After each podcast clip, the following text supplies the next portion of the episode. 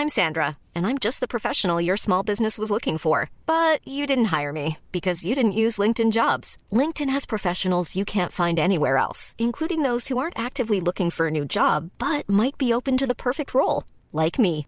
In a given month, over 70% of LinkedIn users don't visit other leading job sites. So if you're not looking on LinkedIn, you'll miss out on great candidates like Sandra. Start hiring professionals like a professional. Post your free job on linkedin.com/people today. Exercice de théâtre numéro 33. Rajouter des mots à une histoire. Théâtre à emporter est un podcast où je propose des exercices de théâtre à ceux qui l'enseignent, mais aussi tout autre enseignant, éducateur, coach et parents. Des exercices pour tous les âges qui permettent d'apprendre et travailler sur soi d'une façon ludique. Et je vous ferai part de mon expérience, de ce que chaque activité a apporté à mes cours et à mes élèves et quelques anecdotes.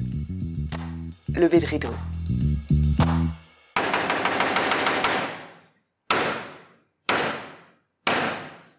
Bonjour, pour cet exercice, nous allons avoir besoin de minimum une personne.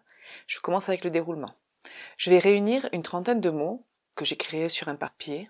Selon la quantité de participants, je vais leur demander d'en mettre quelques-uns, d'écrire par exemple dans un coin ou de me les dire en cachette, et qui me donnent des mots au hasard, peu importe lequel. Une fois que j'ai ma liste de mots, donc je vous ai dit une trentaine, mais ça peut être plus, ça dépend vraiment de la quantité de participants, je vais demander à un de participants de se mettre sur scène et de nous raconter une histoire, une histoire improvisée, ça peut très bien être quelque chose de vécu ou quelque chose de complètement inventé, peu importe. Pendant qu'elle raconte son histoire, je vais lancer au fur et à mesure les mots qui sont sur cette liste, dans l'ordre ou dans le désordre, et cette personne devra inclure ce mot dans l'histoire, devra faire en sorte que ce mot ait un rôle dans l'histoire. Pour chaque personne qui passe, selon l'histoire, selon s'il est à l'aise ou pas avec l'exercice, je vais proposer une dizaine de mots, voire une quinzaine, des fois plus.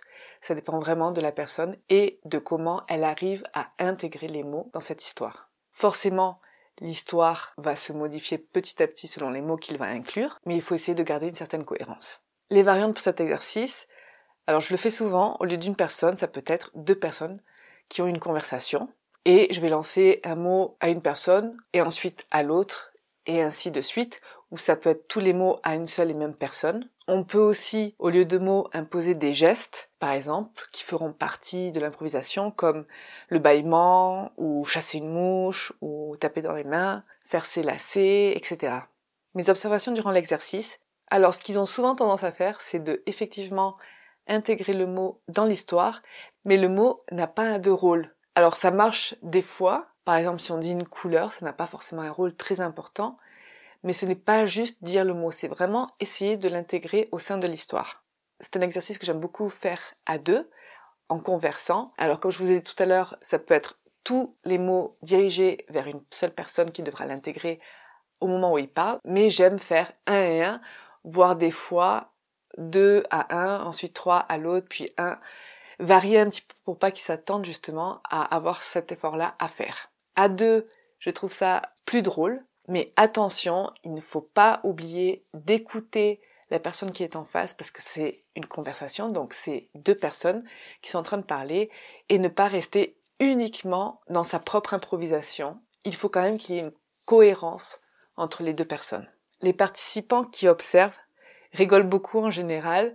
Alors attention, c'est un exercice qui est beaucoup plus facile à réaliser dans notre tête quand on est dans le public qu'à être sur scène et le faire directement mais c'est une très très bonne façon d'apprendre en observant. Alors si on veut aller un petit peu plus loin, si c'est des personnes qui ont déjà un peu l'habitude ou qui ont plus de facilité, leur rappeler qu'il est important de réagir. Ce n'est pas uniquement parler, c'est aussi écouter, mais aussi réagir à ce que dit l'autre. Si c'est drôle, en rire, si ça fait peur, avoir peur pour lui, ou pas, si c'est ironique, il faut ne jamais oublier que quand deux personnes conversent, il y a toujours des réactions d'un côté et de l'autre.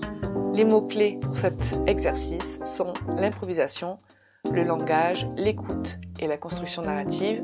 C'est tout pour cet exercice et je vous dis à très bientôt.